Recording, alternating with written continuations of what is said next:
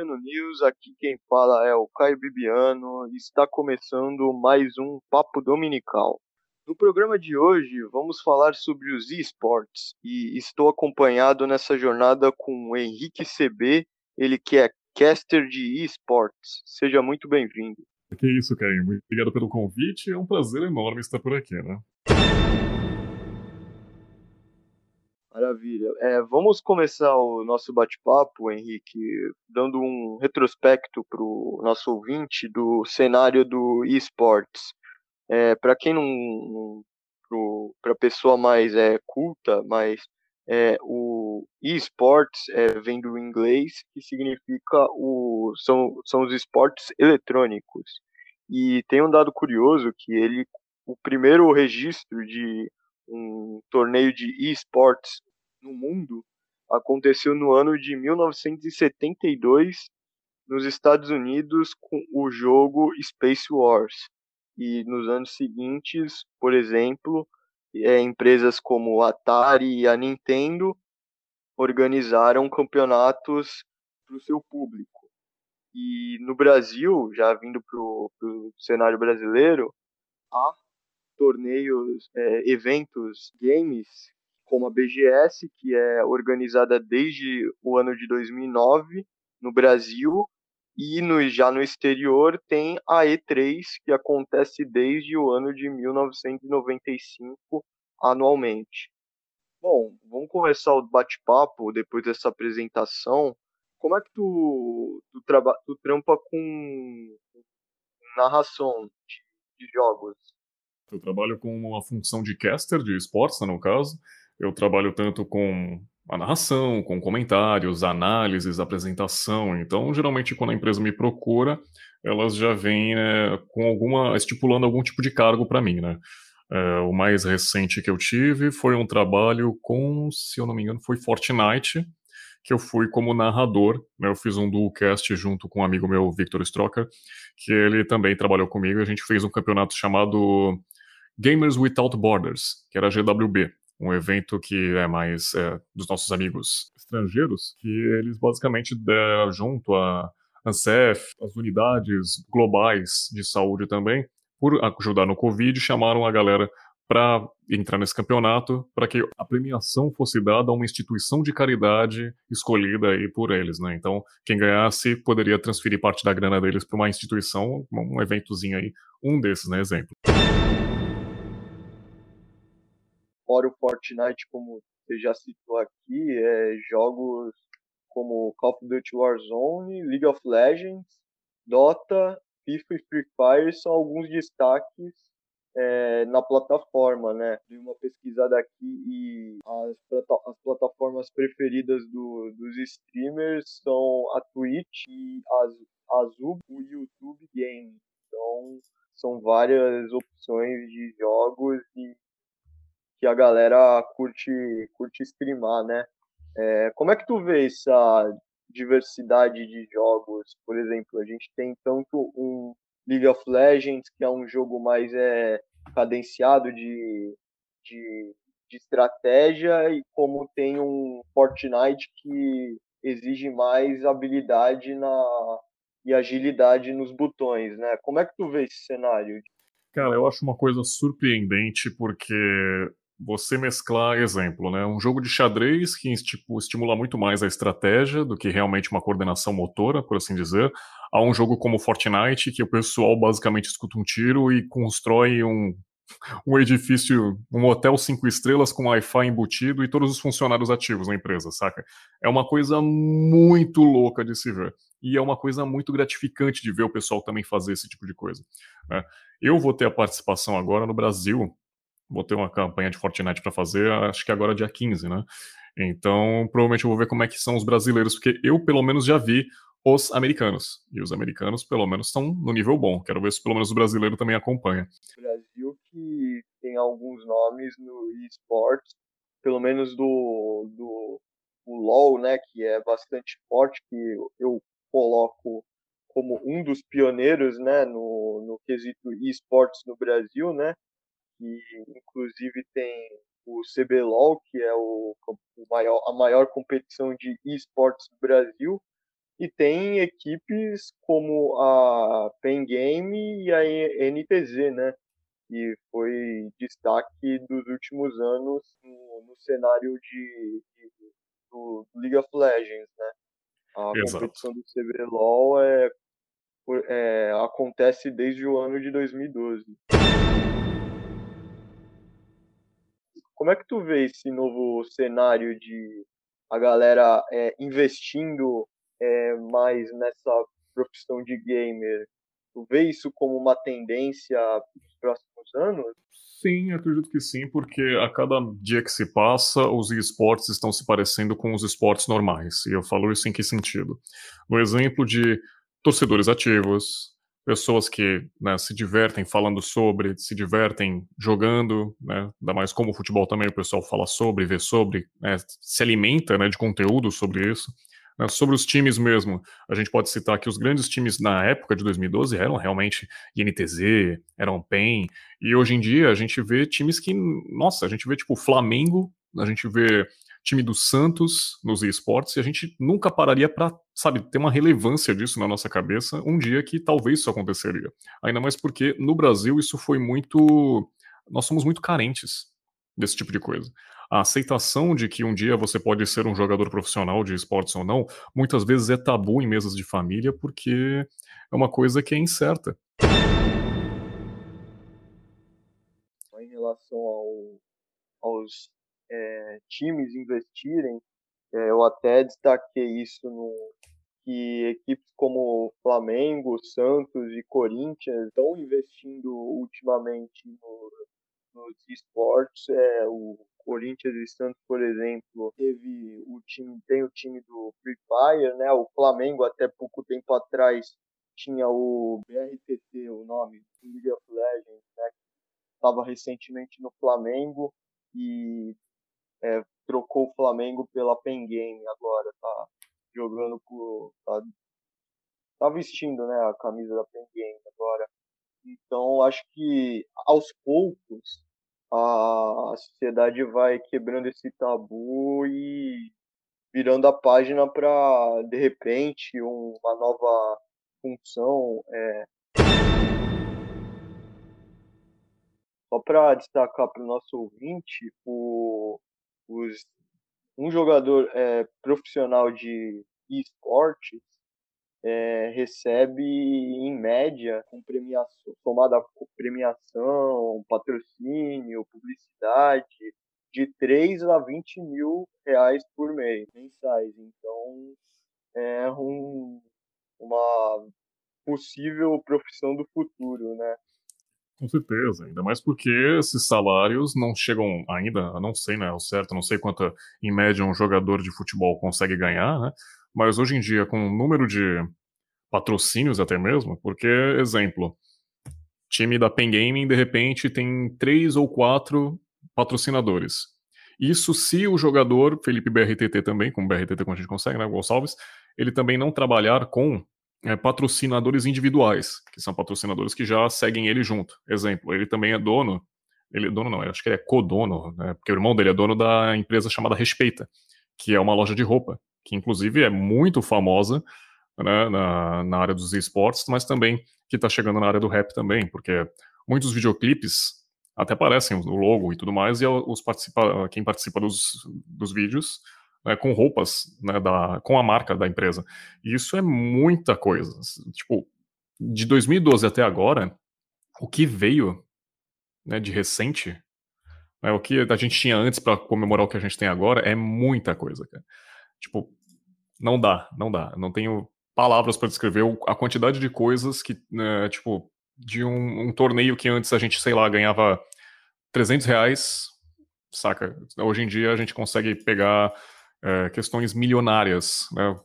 Seu primeiro lugar, você consegue ficar muito satisfeito né, com, um por assim dizer, um trabalho, saca? Porque antes era só diversão. Agora a gente vê isso como trabalho. Poucos a sociedade vai quebrando esse tabu.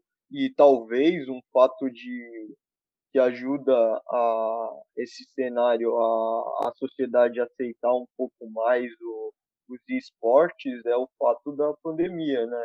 Da galera ficar em casa e, tipo, começa a consumir essas plataformas, é, Twitch, Azubo, da galera streamando. Então, talvez isso consiga é, atingir mais pessoas, potencializar mais por conta da pandemia. Não sei se cenário, por exemplo, normal, não tivesse vivendo uma pandemia, a galera é, tivesse falando tanto na boca do, do povo, né? Os esportes. Só passando os números aqui, em 2019, uma pesquisa foi feita em que a, os jogos mais é, assistidos na, na plataforma Twitch foram League of Legends, Fortnite e Just Chatting, que é a galera conversando com streamer. Então, são esses três os mais assistidos de 2019. Só passando os números das competições no, no, no mundo, realmente a galera tá vindo mais assistir, tá consumindo mais conteúdo, tanto que é, em, eu até destaquei aqui em 2015, por exemplo, é, foram 10 mil pessoas no Allianz Parque e em 2016 também 10 mil pessoas no ginásio Ibirapuera para é, assistir uma competição de esportes. É, e já indo para o cenário de lá, de lá de fora, né, do exterior, o League of Legends World Championship na Coreia do Sul é, colocou 40 mil pessoas. Então isso mostra o poder do, do, do dos, dos, jogos digitais, né? Bom, eu achei que isso um dia seria impossível, na realidade, né? Existiam bastante dos campeonatos por aí, mas geralmente eram eventos fechados, eram eventos que não eram tão conhecidos, não eram tão, tão divulgados, ainda mais porque é aquilo, né? não era, somos, sempre fomos muito carentes, né? desse estilo de jogo, no, no estilo, né, de o jogo ser considerado um esporte. A gente torcia, a gente vibrava, tudo mais em casa, a gente fazia nossas né, nossas comemorações, só que chegar a ponto de um investimento em comprar né, parte de um estádio, alugar, no caso, um estádio, para poder assistir aquela final, foi uma final super louca também, que eu lembro que eu assisti, e cara, não tem preço. Aquilo, é, aquilo tinha sido uma experiência que mudou muito dos esportes. Mudou muita coisa. Porque a partir daquele ponto, outras coisas vieram, saca? Foi visibilidade do próprio jogo, da, pela própria empresa. Foi reconhecimento, não só de jogadores, mas também do, do jogo, no caso. E isso acabou gerando é, muito recurso capital, né? tanto para os jogadores tudo mais, porque além de ter o próprio ingresso da partida, a gente diz isso porque muitos uh, olheiros que estavam lá, né, patrocinadores, acabaram investindo mais e viram como aquilo dá dinheiro. Com a vinda da pandemia, isso acabou ficando mais fechado, porém as transmissões, a, a internet, como tudo acaba se adaptando. E a gente se adaptou muito bem a isso, porque agora as produções em casa são muito melhores, né, por assim dizer. Porque antes era o pessoal, pelo menos o exemplo do League of Legends, era o pessoal pessoalmente. Eles iam até o estúdio, gravavam no estúdio, faziam tudo do estúdio. Hoje em dia, eles têm a própria webcam, a próprio computador, e eles fazem de lá. Até mesmo os narradores, assim, de casa, sentam lá, fazem as transmissões né, uh, ao vivo, né, simultaneamente, de casa, tranquilos, sabe? Eu não, eu acho que também é uma segunda opção muito boa, ainda mais porque eu fiz boa parte dos campeonatos assim. Né? Foram poucos os campeonatos que eu fiz presencial, mas tem uma coisa que o presencial não vai tirar, é o público vibrando e gritando atrás de você a cada vez que você narra alguma coisa, cara. Por mais que seja muito legal você ver a atenção do chat, o pessoal comentando e tudo mais, não é a mesma coisa você fazer de casa.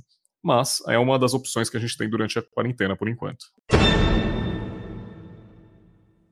Um dos primeiros contatos que eu tive com evento de esportes foi quando eu fui na BGS em 2016 ou 2017, não me lembro agora. E lá no, dia que eu fui, estava tendo um torneio de, de League of Legends. É, casual, né? Não era nenhum campeonato. Sim, a, galera, sim. a galera juntou é, uma equipe, cada, cada lado, e começou a jogar. Aí eu olhei para aquilo e falei, meu, como assim? Uma galera toda se reunindo assim para assistir League of Legends.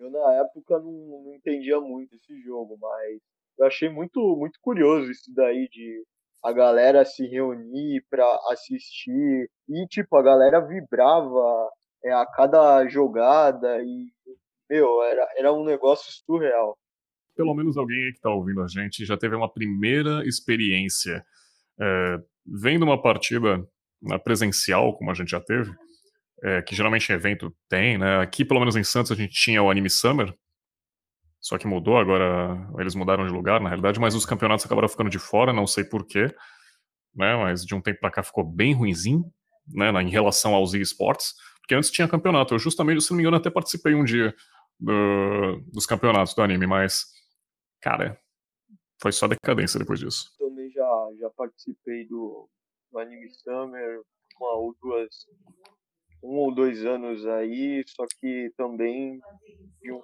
anos para cá também nunca mais ouvi falar. Passar para o próximo tópico, é falar um pouco das plataformas. Tu acha que isso daí impulsionou, impulsionou de alguma forma o, os narradores como você de continuar produzindo o conteúdo de narrações agora que a gente está no momento de pandemia, as plataformas de streaming? Cara, então, acho que cresceu muito por quê? Pelo fator de jogadores já não são muito sociais. Eles já ficam em casa por natureza. Agora, pessoas como nós que produzem conteúdo, o pessoal que já não tem muito o que fazer da vida, além de ficar jogando, às vezes está jogando e consumindo conteúdo, eles podem sim ter acesso ao nosso conteúdo também. Ou seja, até pessoas que já eram, ou, ou exemplo, pessoas que tipo, saíam muito de casa, davam muito rolê e agora tiveram que aquietar, eles ainda têm a chance de ver um conteúdo nosso. Acabou crescendo muito o número de colaboradores, de visualizadores, por conta dessa pandemia. Por quê? Porque o pessoal está em casa. Até mesmo as pessoas que não reconhecem, não entendem, né, do jogo, elas acabam aprendendo por tabela porque de repente vira um vídeo, algum comentário, alguma narração. Então, isso acaba crescendo muito, por quê? A pandemia acabou ajudando um pouco, né, indiretamente, pelo fator da pandemia ser uma coisa muito negativa, né, uh, pelo fator da gente conseguir pelo menos ficar em casa e o pessoal tá gerando conteúdo, a gente acaba consumindo por natureza.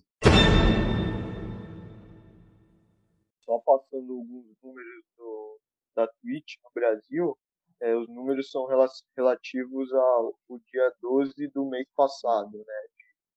O maior é, brasileiro streamando é o Alan Zocker, que ele tem 4,9 milhões de seguidores.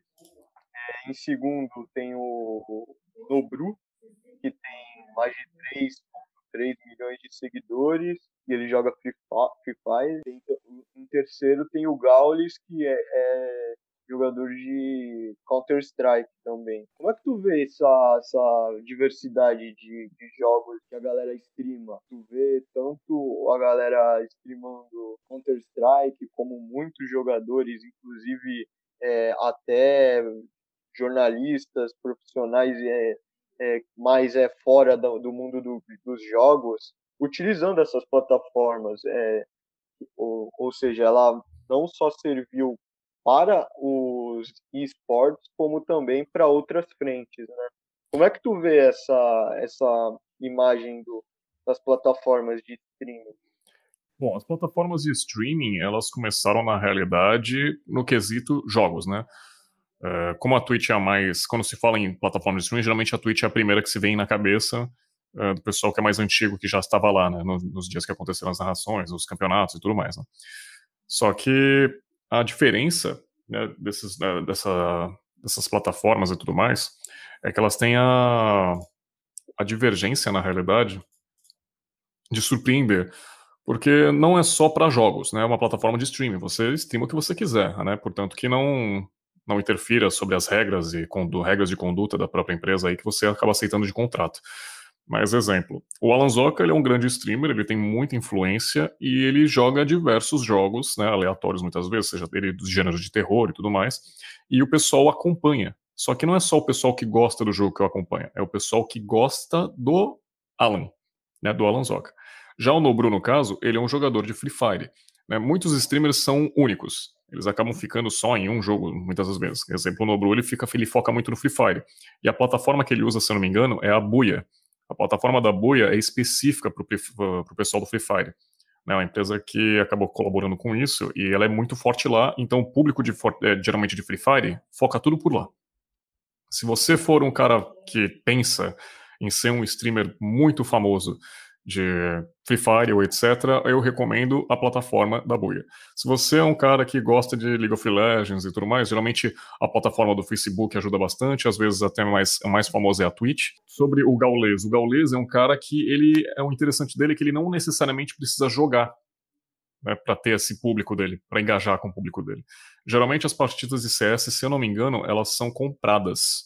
Você compra o direito de poder usar elas, né, de ver elas, né, de casa, e aí você tem o poder de streamar elas. Então, muitas vezes, os colaboradores de, de CS, como o Gaules, eles compram essas partidas e fazem as análises deles. Eles veem o campeonato e divulgam né, por eles, comentam com eles, né, com os próprios viewers dele, e isso é que acaba sendo muito louco, por assim dizer, porque na realidade é um cara que sentou lá e colocou uma partida de CS que ele teve o direito, saca? Porque ele comprou ali, e ele assiste. E o pessoal assiste com ele, ele dá uns comentários, ele fala com o chat, e tipo, isso acaba engajando sobre ele.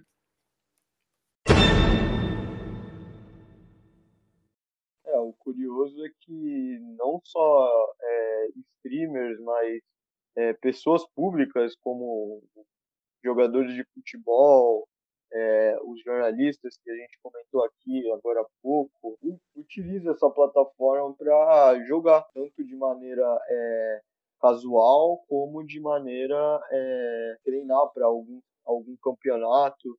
E já aproveitando em que a gente tocou no, no ponto de campeonatos, como é que tu vê o cenário competitivo do, dos esportes? É, eu pesquisei é, rapidamente aqui e posso citar alguns, o próprio CBLOL que a gente já citou aqui, tem o Clutch Circuit, tem o LBFF, que é a Liga Brasileira de Free Fire, e a Liga de Futebol Nacional do Brasil. Como é que tu vê esse cenário de, de competitivo? Cara, eu vejo que para cada nicho, por assim dizer, né, dos esportes, dos jogos em específico, existe uma diferença muito grande. Exemplo. É, brasileiro tem uma. Tem uma é, no CS, brasileiro já foi campeão muitas vezes. Né, times brasileiros. E times brasileiros são muito fortes também por lá. O pessoal é reconhecido pelo Brasil, pelo menos na época lá de 2014 e 15, que o CS era. O brasileiro no CS era o top. Que tinha um time lá que era muito bom, que era, se não me engano, era, era NIB, era NIB, se não me engano se eu não me engano, não vou lembrar agora de cabeça. Mas era o time de Fallen, etc., que o pessoal que era jogava muito, muito mesmo, sério. E lá tinha uma diferença enorme, por quê? Porque o jogo do CS é muito. não tem muitas mudanças barra semanais, barra mensais. Se você for jogar CS hoje em dia, você vai ver que é tipo. É a mesma coisa do CS 1.6, que era de 3, 4 gerações atrás. Né? Não muda muita coisa, as armas são iguais, muda o recoil de algumas coisas, assim, etc. Muda o visual, mas não muda o que está no jogo. O que está no jogo tá sempre lá. As granadas continuam as mesmas, as armas continuam as mesmas e as estratégias mudam por conta da, de pensamentos de cada jogador. O League of Legends acaba sendo muito meme. Meme de pessoal tirar sarro mesmo de brasileiro. No, ainda mais no, na gringa. Por quê? O League of Legends, por outro lado, é um jogo que semanalmente existem atualizações. Né? Correções de bugs, patch notes que fazem campeões serem bufados ou nerfados, e isso acaba fazendo com que o brasileiro fique atrás. Por que ficar atrás? Porque os melhores jogadores são o pessoal da Ásia e os norte-americanos também. Porém, para o pessoal daqui do Brasil ter um confronto direto com eles, né, eles têm que fazer uma coisa chamada bootcamp. E o bootcamp é eles irem a esse estrangeiro, esse local, né, seja na Ásia ou seja uh, nos Estados Unidos, e ter uma, uma, um matchmaking contra né, os, os, jogadores. E aí eles acabam pegando essa experiência. Por mais que eles tenham experiência, os jogos deles são muito diferentes dos nossos. Né, porque a cultura deles muitas vezes envolve estratégias e heróis, muitas vezes também, né, dentro do jogo, que não que conflitam. Então o brasileiro acaba pecando muito em outras coisas porque ele acaba não tendo a, a noção, a responsabilidade também de poder é, jogar de igual para igual com, ou seja, com não, acho que é sul-coreano, se não me engano, a Coreia, se não me engano, a Coreia, a Coreia do Sul, que é muito forte na região, e muitas vezes até mesmo os nossos amigos estadunidenses, por conta dessa diferença de, de tempo. Porque, exemplo, eu vou lá hoje, consigo aprender muita coisa do jogo, consigo bater nos times americanos. Ok. Aí uh, atualiza amanhã o jogo. Aí eu não, a mesma estratégia não vai funcionar. E aí eu não vou ter como ter outra estratégia para poder ler o que os americanos estão fazendo, porque lá eles são muito mais rápidos. E acaba ficando para trás o Brasil sobre isso. Em outros jogos como Free Fire e tudo mais, é, às vezes não existe tanta diferença, ainda mais porque o Free Fire acaba sendo muito popular aqui no Brasil. Popular no sentido de, tipo, o jogo ser muito leve a ponto de rodar em muitos celulares, né? E ele ter ser fácil acesso. Porque hoje em dia ter um computador é complicado. Hoje em dia ter uma internet né, decente pelo menos, é difícil para muitas pessoas. Porém, é, no, na questão do Free Fire, até mesmo os 3G da vida, o 4G da vida, consegue, você consegue segurar, né, rodar um jogo pelo menos com isso. E em outras vezes, outras versões, é muito difícil né, para com jogadores de, de, console, de PC no caso, ou até mesmo console, porque acaba sendo uma, uns valores muito altos e você, como uma criança que não tem esse potencial de aquisição de capital, você fica à deriva. Porque muitos dos profissionais começam desde criança, mas muitas pessoas não têm essa, esse acesso. Só complementando esse assunto aí, tem até exemplos de jogadores aqui, aqui no Brasil, né? Que vão para os Estados Unidos, Europa, para tentar fazer carreira lá fora, né? É, a gente teve, traçando um paralelo, por exemplo, as Olimpíadas é alguns exemplos de atletas que é, treinavam nos Estados Unidos, na Europa, pra, porque as condições aqui no Brasil realmente é difícil para você conseguir é, fazer carreira no, aqui no Brasil, né? Um exemplo nítido foi o Ninext, né? Que foi jogador de Rainbow Six, se eu não me engano, e agora é, os últimos anos, né, 2019 que lançou Warzone, é, de 2019 para cá ele está tentando fazer carreira e levar o nome do Brasil ao exterior. Aproveitando esse papo de, de Olimpíada aí, tu, tu vê no futuro próximo o, os esportes nas Olimpíadas, por exemplo? É, se não me engano, nessa Olimpíada agora desse ano, teve o Street Fighter. Street Fighter é um jogo de luta que foi muito comum e é um dos geralmente é um dos jogos que realmente tiveram muita emoção nessa, nesse conteúdo de esportes, né, por conta de uma play de um jogador, mas se eu não me engano teve sim. Foi Japão e Coreia do Sul, se eu não me engano, a grande final dos esportes lá no, nas Olimpíadas. Então, que é como eu vejo, isso é, um, é uma, uma, coisa muito tocante também no sentido de mais uma coisa ser é, forte, né, que está ganhando espaço. Porque, se eu não me engano, além, ah, acho que é por enquanto só o Street Fighter, se eu não me engano, mas isso também é, é visibilidade. E ver isso, tipo, cara, as Olimpíadas, é a mesma coisa e a mesma sensação, hoje em dia, o pessoal do, do skate. Que nós tivemos a medalha de ouro no skate, se eu não me engano, não tivemos? Com a fadinha, é? Não, foi prata, mas... Foi prata?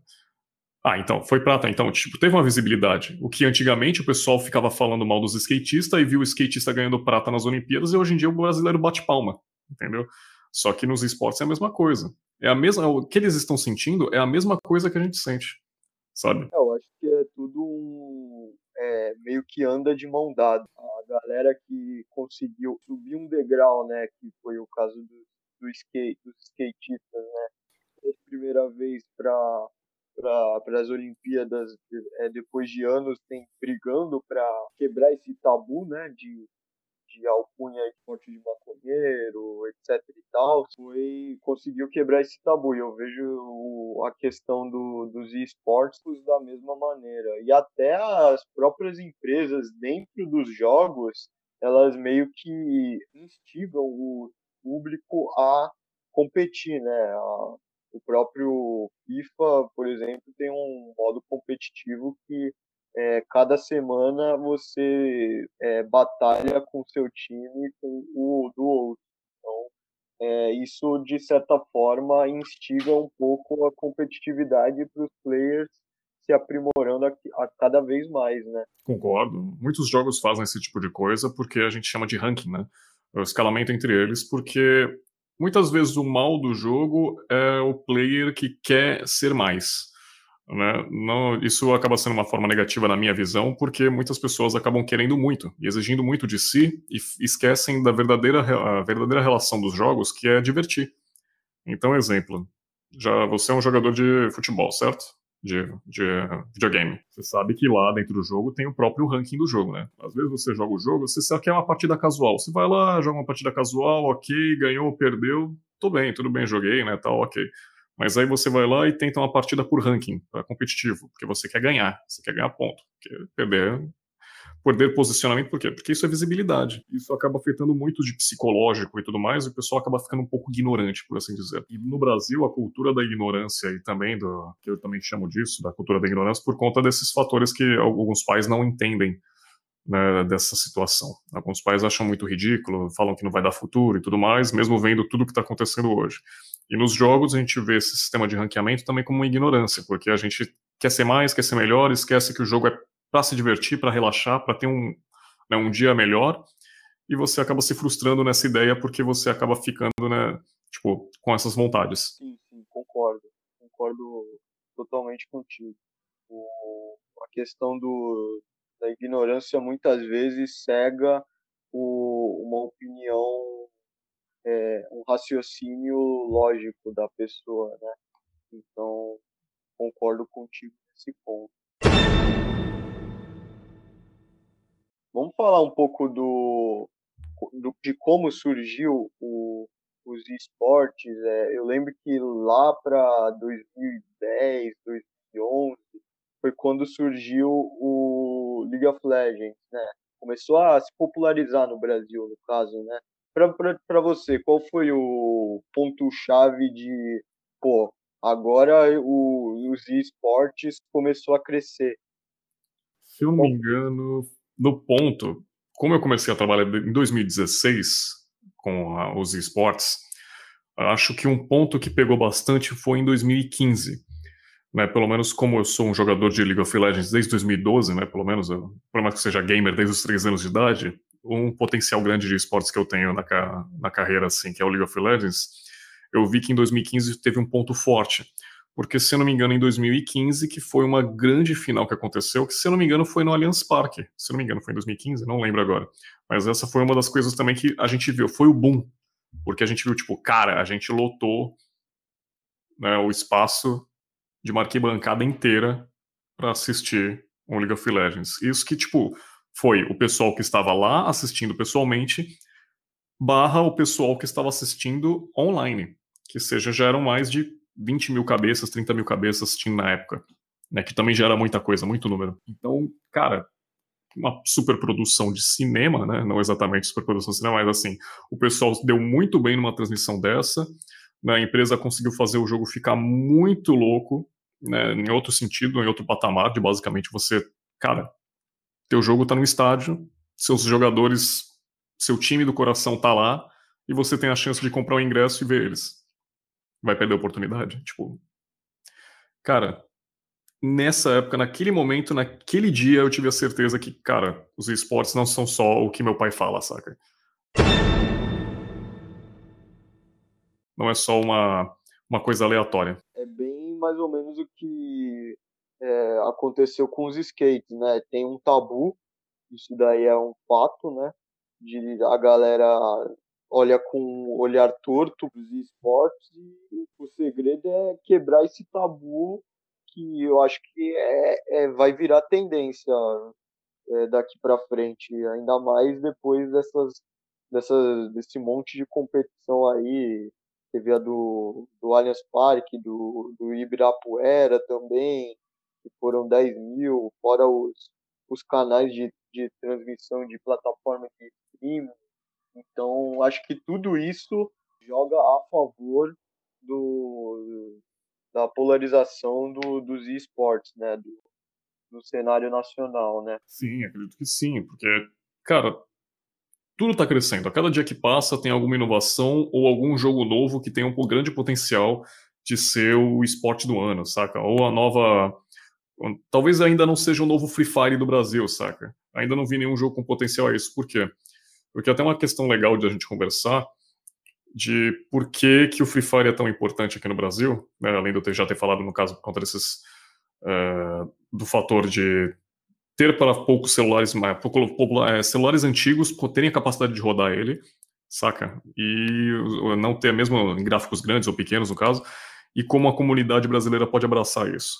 É porque muitas empresas não pensam nesse tipo de coisa. No exemplo do Brasil, como assim o Brasil não vai jogar meu jogo? É porque o Brasil não tem qualidade para jogar isso. O Brasil não tem internet, o Brasil não tem eletrônicos bons para fazer esse tipo de coisa. Então, tipo, não dá. E muitas empresas não têm essa noção. E o Free Fire acabou pegando muito bem no Brasil por conta disso.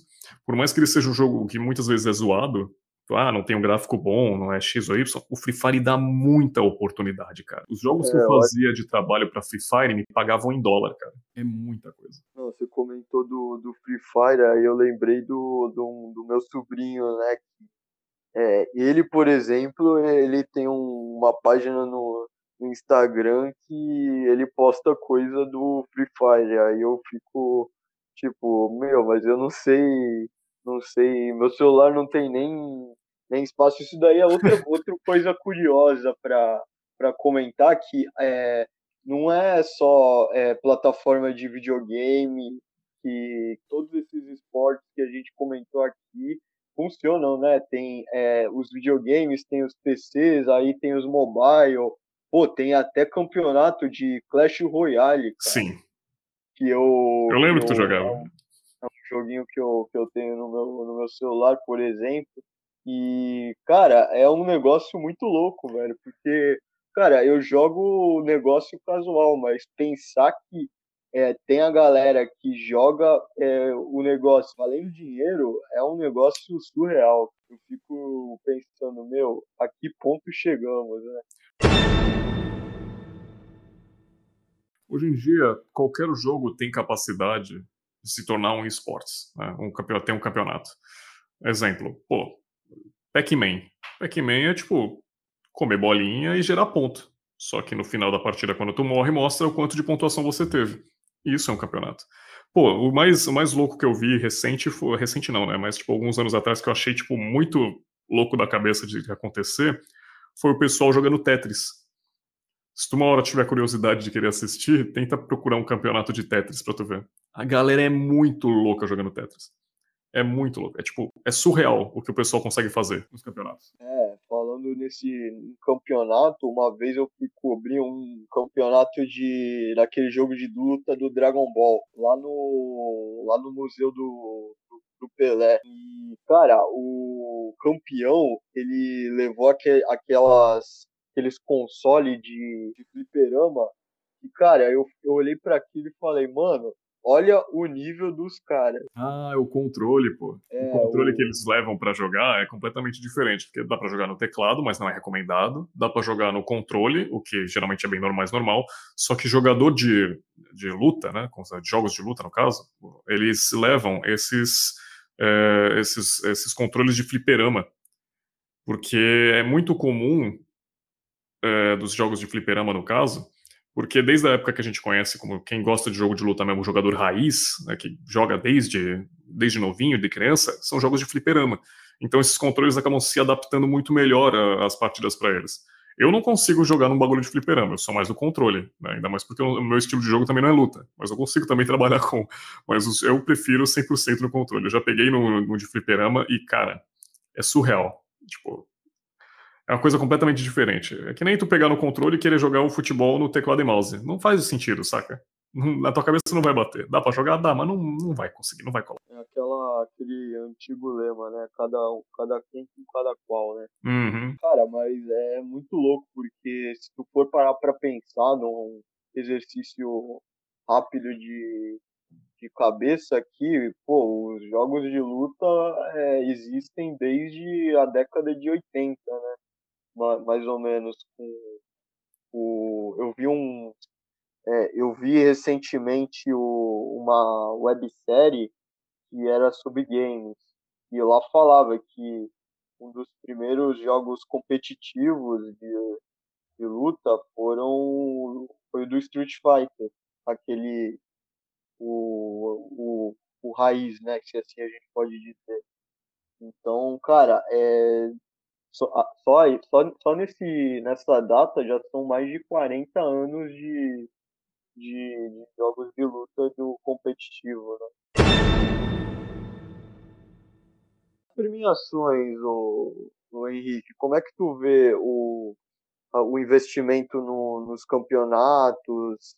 Tu vê uma tendência? Como é que tu vê esse cenário? Dos campeonatos, as premiações, eu acho que, por exemplo, aqui no Brasil ainda não são muito altas, fortes, né? porque alguns dos jogos mais principais, jogos mais populares, não são jogos que né, nos Estados Unidos ou na Ásia dão mais é, são mais vistos, né, tem mais visibilidade. Ainda mais que o nosso capital é bem diferente lá, né? Mudando de real para euro real para dólar, é coisa completamente diferente. Um dos jogos que mais dão, como é que posso dizer, mais dão é, dinheiro de premiação, se eu não me engano, acho que teve uma vez que o Dota trabalhou com bilhões, se eu não me engano, de dólares, se eu não me engano ou 30 milhões ou algo assim. Não sei se era milhões ou bilhões que eles trabalharam, mas assim, as premiações, pelo menos dos jogos, são muito gratificantes. Né? E por quê? Porque não é só o dinheiro que vale, é a visibilidade que o time vai ganhar e o que os jogadores têm de título. Porque isso para eles ajuda muito no sentido de tipo eles conseguirem mais é, mais patrocínios, serem figuras públicas, porque hoje em dia dá muito mais dinheiro você ser famoso né, em algumas redes sociais seja, sei lá, Instagram, seja, uh, de repente, né, na plataforma de streaming até mesmo, que rende, o pessoal dá dinheiro para você também lá, né? Patrocinadores pagam para você fazer conteúdo deles também. Então, tipo, o YouTube também, que também é, você faz os vídeos de determinado conteúdo, o pessoal procura sobre, vê seus vídeos enquanto almoça, enquanto né, joga, ou sei lá, isso, tipo, gera muito, muito mais dinheiro individualmente do que você se preparar para um campeonato que às vezes pode acontecer, sei lá, daqui a dois meses, ou daqui a um campeonato que acontece daqui a quatro meses, e você se prepara e acaba não ganhando, saca? Por isso que, ultimamente, é, jogadores de Tier 2, Tier 3, né, de, de jogos, eles acabam ficando muito à deriva, porque os campeonatos oferecem até um dinheiro bom, um dinheiro legal, mas não é um campeonato que acontece a cada semana, ou um campeonato que é, vai te vai fazer você ser reconhecido sobre. Então é muito difícil para pessoas individuais, assim, para jogadores, no caso, é, como jogos como League of Legends, acredito que até mesmo como não sei se o Free Fire no caso acontece esse tipo de coisa também, mas é essa é a questão. Quando a pessoa já é famosa, já tem visibilidade, ela pode se aposentar e ela pode continuar fazendo coisas aleatórias para o jogo, é, indiretamente ou até mesmo só como hobby. E o pessoal vai continuar saca? Um bom exemplo disso é o jogador Yoda. É, o Yoda foi um cara que basicamente jogou profissionalmente, foi campeão brasileiro, representou o Brasil no, no Mundial e tudo mais. Só que aí ele, tipo, cessou. Ele falou ok, saca? Ele falou ok, ainda continua produzindo conteúdo como streamer, né, como jogador, as plataformas aí de streaming e tal, né, do LoL, só que aí geralmente ele vai lá e migra de jogo. Ele é como agora, ele tá começando a fazer mais como Alan, que é migrando de outros jogos, né, é, fazendo jogos de PlayStation sem ser competitivo, sabe? Só jogos individuais, jogos de tiro, jogos, sabe? Para se divertir, para tirar um sarro na internet. E ele acaba tendo muita visibilidade disso já, e ele acaba ganhando muito mais porque ele acaba montando a própria empresa, ele tem os próprios projetos, né? Ele tem, é, só o, o, Yoda, ele já tem uh, o canal de o canal de rap dele, né? Canal de rap não, é o campeonato de rap dele se não me engano, é campeonato, não, não, não vou parar para pensar agora, para lembrar. Mas assim, ele chama. Ele tem o contato do Quali, que é, se não me engano, é do Raikaz, e ele troca ideia com ele, eles tiram, fazem a apresentação de um campeonato, e aí chamam né, o mestre de cerimônias e tudo mais, para fazer uma disputa, chamando, se não me engano, também tem outro, uma dupla brasileira de DJs que é muito, muito louca, que eu esqueci agora quem é né? Mas eles também fazem um beat, aí o pessoal vai lá no meio da stream dele, ele faz um campeonatinho lá do pessoal cantando, fazendo batalha de rima, batalha de rap, e aí eles são julgados pelo próprio chat da Twitch, né? Que tem lá a abertura, tipo, e aí, quem mandou bem nessa rima aqui e tal?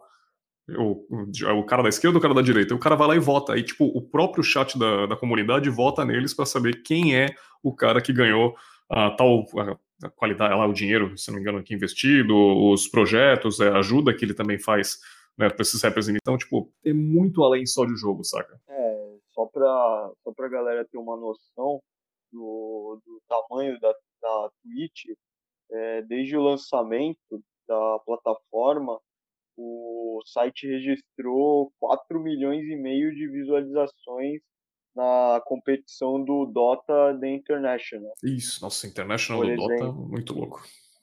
Então, para ver o tamanho do, do de como o esportes está tá chegando no, no, no, no mundo, né? Explica só o que, que a diferença do Tier 1 do, do Tier 2 pro ouvinte. O que a gente chama de Tier 1 Tier 2 entre times seriam é, os jogadores que já são profissionais. O Tier 2 são jogadores semiprofissionais. O Tier 3 são jogadores que estão abaixo do Tier né, do semiprofissional, né? São jogadores que estão procurando, né, no caso, o Tier 3, né, tipo, campeonatos amadores.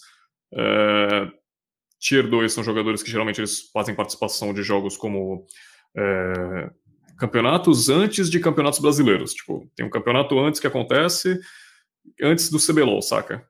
Antes do CBLOL vai ter um jogo de um participante lá, o pessoal é tudo de Tier 2, geralmente. Aí eles, que, se eles ganharem, eles têm a chance de serem, é, entrarem para jogadores profissionais. Só que não necessariamente ele se torna um jogador profissional. Ele ainda continua sendo Tier 2 e ele ainda vai ganhar experiência, né? Porque se ele ganhar lá, aí sim ele pode ter o prazer de ser um jogador profissional. Tier 3 é tipo Perfeito. amador, acho que é melhor representar assim. Perfeito. É, e o barato disso tudo é que é, empresas do, do mundo é, do mundo estão abrindo os olhos para os esportes e começando a ensinar, né? O, as equipes de nas competições, né? Por exemplo, a gente já citou o Santos, o Corinthians, o Free Fire, teve o Flamengo com o BRTT uns anos atrás. Sim.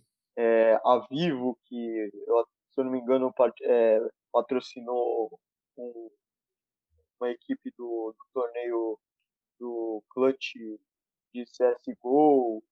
Então, tipo, aos poucos, é, a, o mundo está abrindo os olhos, como já aconteceu recentemente nas Olimpíadas para o surf, para o pro skate e que deu é, alegrias para o Brasil, né?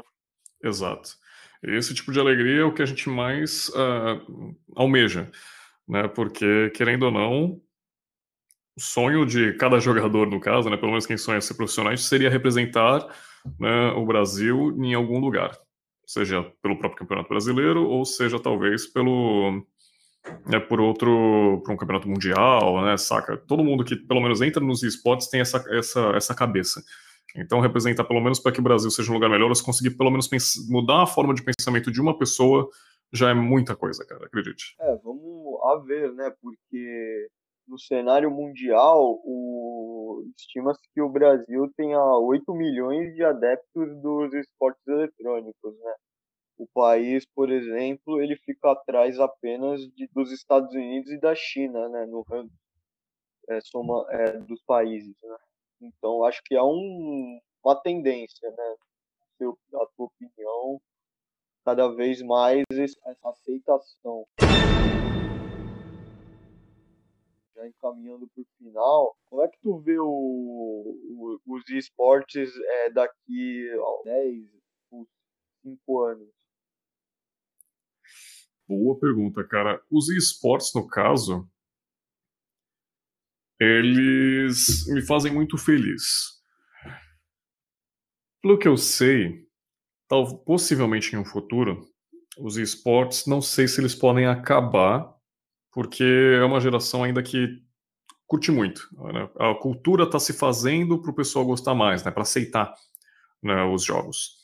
E cada dia que passa, a gente vê um jogo diferente, com um potencial ainda maior de ser um competitivo, de ter e fazer campeonatos. Então, eu acredito que sei lá, daqui a uns 10 anos, 20 anos ainda seja muita coisa. E eu espero que eu consiga viver ainda desse tipo de coisa do, ao longo do tempo, mas.